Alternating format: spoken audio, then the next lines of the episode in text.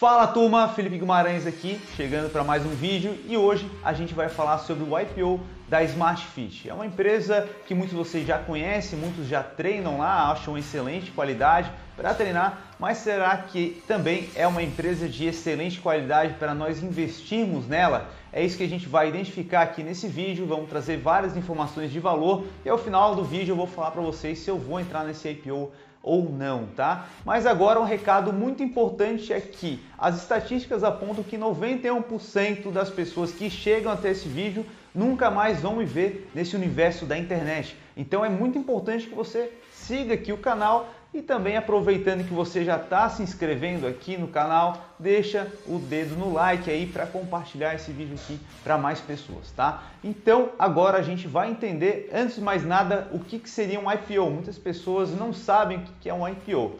Basicamente, as empresas têm algumas formas de se financiar. Elas podem pegar um empréstimo no banco, então no caso da Smart Fit, eles estão captando por volta de 2 bilhões de reais para financiar suas atividades. Eles querem investir no próprio negócio da empresa. Eles poderiam ir no banco e pedir 2 bilhões de reais. Por vezes é um valor muito grande e acaba não sendo tão viável assim captar recursos dessa forma.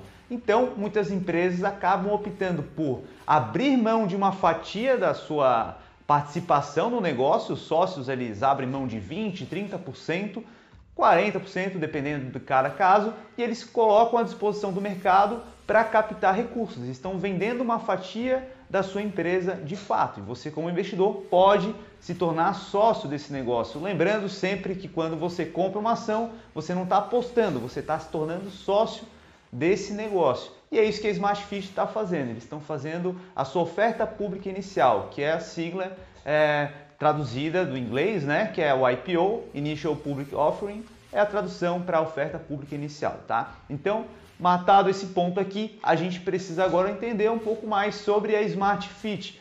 A Smart Fit, ela surgiu há alguns anos por volta de 2008, CEO uma viagem nos Estados Unidos, viu o modelo de negócio lá fora e viu que as academias tinham uma estrutura sensacional e com ah, um preço muito acessível. Então ele percebeu, e isso traz agora para que a gente fale um pouco sobre o modelo de negócio da Smart Fit, que se baseia no modelo de negócio High Value Low Price, que quer dizer basicamente alta qualidade a baixo custo. Basicamente o que acontece? Se uma empresa ela vender produtos de excelente qualidade por um preço muito baixo e todos os clientes forem até aquele serviço que ela está oferecendo, provavelmente esse negócio não vai se sustentar. Só que a gente sabe muito bem, e os donos da Smartfish sabem disso, é que a maioria das pessoas eles observam essa oportunidade de ter uma estrutura muito grande, de qualidade, por um preço muito baixo. Então as pessoas se sentem até tontas de não comprar esse serviço e ter à disposição uma estrutura sensacional. A maioria das pessoas vai lá, faz a sua assinatura, mas não frequenta a academia. E a Smart Fit sabe muito bem disso, que boa parte dos clientes simplesmente não vão à academia. E os clientes continuam pagando por ser um preço baixo e ter aquela sensação de que ela pode ir na academia a qualquer momento.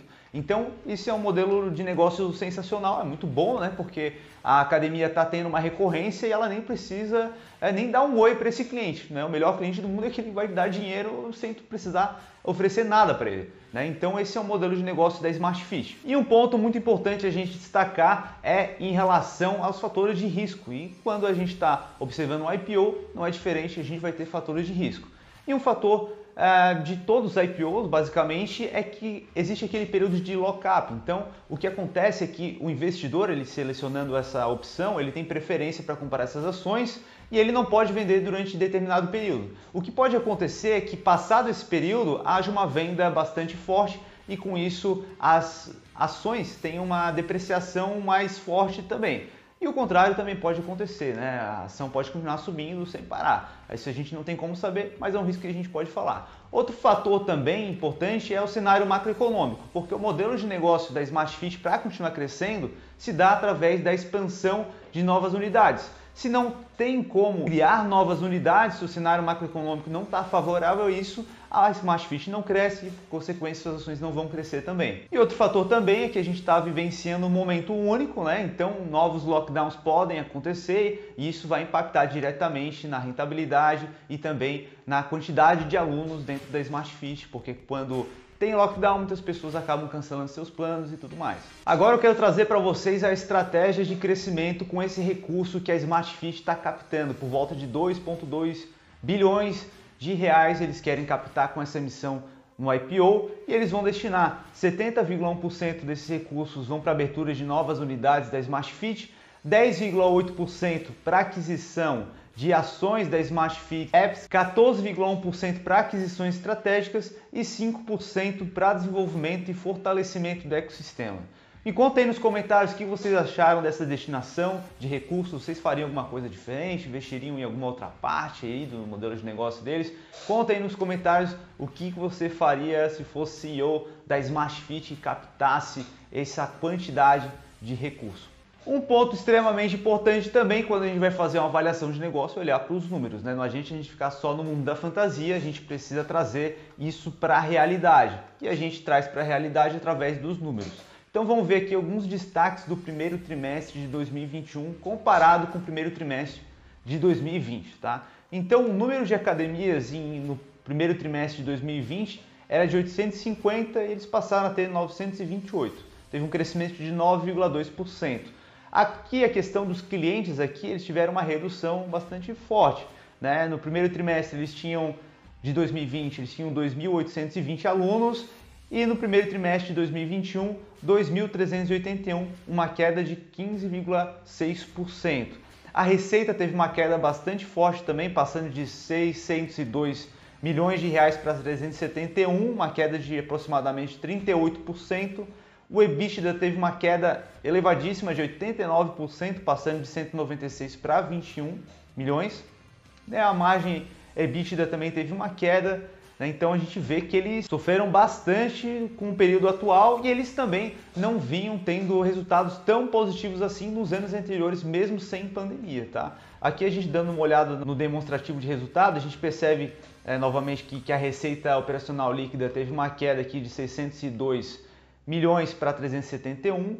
Aqui é o lucro bruto, teve uma queda muito forte, passando de 241 milhões para 12,9 milhões. E agora olhando na última linha, que é o lucro líquido, a linha que o investidor mais olha com uma maior atenção, a gente percebe que no primeiro trimestre de 2020 o lucro foi negativo na casa de 5,9 milhões e agora teve um prejuízo bem forte de 166 milhões no primeiro trimestre de 2021, tá? Então esses são os resultados que a Smartfish traz para a gente. Então uma empresa ali que está passando com certas dificuldades, até por isso mesmo que ela está tentando captar recursos através de um IPO. Captar recursos através de um financiamento é, nessa magnitude seria um tanto quanto arriscado. Agora eu te pergunto, vale a pena entrar no IPO da Smartfish?